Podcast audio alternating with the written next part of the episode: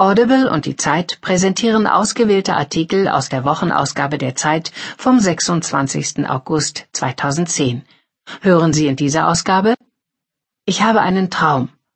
Schon als Kind drängte ich mich bei Videos nach vorn. Die 28-jährige Schauspielerin Jessica Biel träumt oft extrem realistisch. Vieles aus ihren kindlichen Tagträumen findet sie heute in ihrer Arbeit wieder.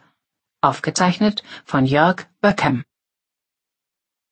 Amputiert alle Gehirne, verfüttert sie an die Ziegen, dann haben wir die perfekte Demokratie. Harald Martenstein wünscht sich mehr Frontalunterricht. Von Harald Martenstein. Einstieg, nicht Ausstieg. Die Atomlobby drängt. Aber warum sollte die Regierung nachgeben? Je länger sie die Kraftwerke laufen lässt, desto schwieriger wird der Weg ins Solarzeitalter. Von Fritz Vorholz. Verdammter Tod. Eine kurze Trauerrede von Patrick Schwarz. Mein geliebtes krankes Land.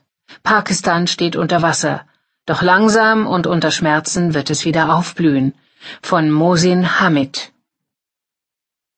Fiatti Sepp. Wie Freunde und frühere Gegner um den grünen Politiker Sepp Daxenberger und seine Frau trauern. Von Henning Sussebach. Facebooks unsichtbare Listen. Der Internetkonzern speichert und nutzt auch viele Daten von Nichtkunden. Kann man ihm das künftig verbieten? Von Götz Hammann.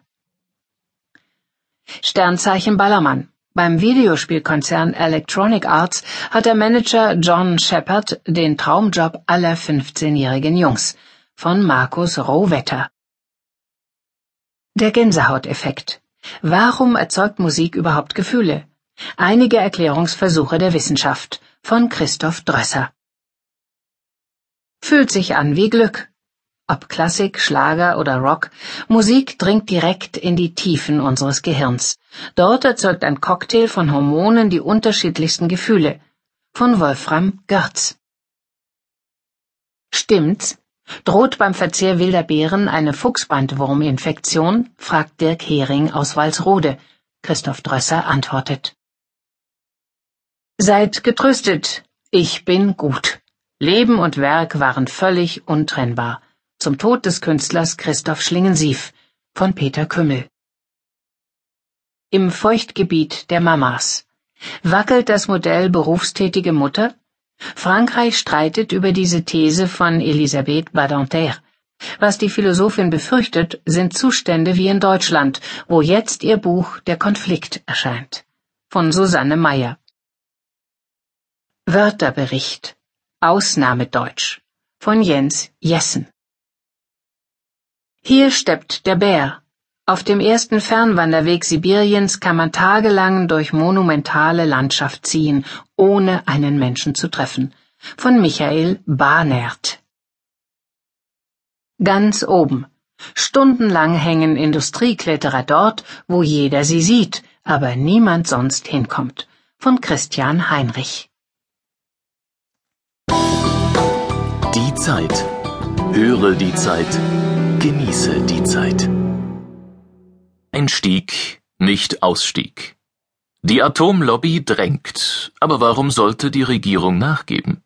Je länger sie die Kraftwerke laufen lässt, desto schwieriger wird der Weg ins Solarzeitalter. Von Fritz Vorholz. Die Zeit, Ausgabe 35 vom 26. August 2010. Jawohl, die Atomkraft ist eine Brückentechnologie. Sie soll einen plötzlichen Energieabfall beim Übergang von der fossilen, konservativen CDU alter Schule zur solar- und vor allem windgetriebenen modernen Volkspartei der Mitte verhindern. Denn, so haben führende Christdemokraten kürzlich festgestellt, Atomkraftwerke sind konservativ, und weil die Union auf anderen Politikfeldern sonst nicht mehr viel Konservatives zu bieten hat, müssen die Meiler eben länger laufen als bisher geplant. Dennoch trifft die Union dabei auf entschiedenen Widerstand. Allerdings nicht so sehr auf den von Grünen oder SPD, sondern auf den der Atomkraftbetreiber, ihrer besten Freunde und führenden Angestellten. In einer Anzeigenkampagne hat man die schwarz-gelbe Regierung, die man ohnehin alle Nase lang trifft, eigens wissen lassen, dass nur ein paar Jährchen Laufzeitverlängerung nicht genug seien. Drei Jahrzehnte wären ihnen wohl lieber. Das kann man wiederum verstehen, denn für die Herren, Frauen waren nicht darunter, geht es um viel Geld. Dass sie ihre Interessen mit Macht und mit hohem Einsatz vertreten, ist weder überraschend noch illegitim. Allerdings wäre es ein Irrtum zu glauben, das Interesse der marktbeherrschenden Atomkonzerne sei mit dem Interesse der Wirtschaft identisch. Vor kurzem beschwerten sich industrielle Großverbraucher sogar noch darüber, die Strompreispolitik der Versorger gefährde den Wirtschaftsstandort Deutschland. Besonders pikant an jener Anzeige ist übrigens, dass sie auch von dem Mann unterzeichnet wurde, der einst für die rot-grüne Regierung Energiepolitik machte. Wolfgang Clement gegen Wolfgang Clement sozusagen, der heutige Superlobbyist der Stromwirtschaft gegen den einstigen Superminister im Kabinett von Gerhard Schröder. Um nun diesen fundamentalen Streit zwischen Laufzeitverlängerern und Laufzeitverlängerern zu schlichten, hat die Bundesregierung Gutachten in Auftrag gegeben, hochwissenschaftliche natürlich.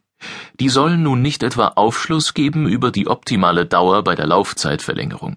Vielmehr sollte Zeit gewonnen werden, die wiederum damit ausgefüllt wurde, die Frage von zehn oder zwanzig oder noch mehr Jahre länger laufenden Atomkraftwerken zu der alles entscheidenden energiepolitischen Zukunft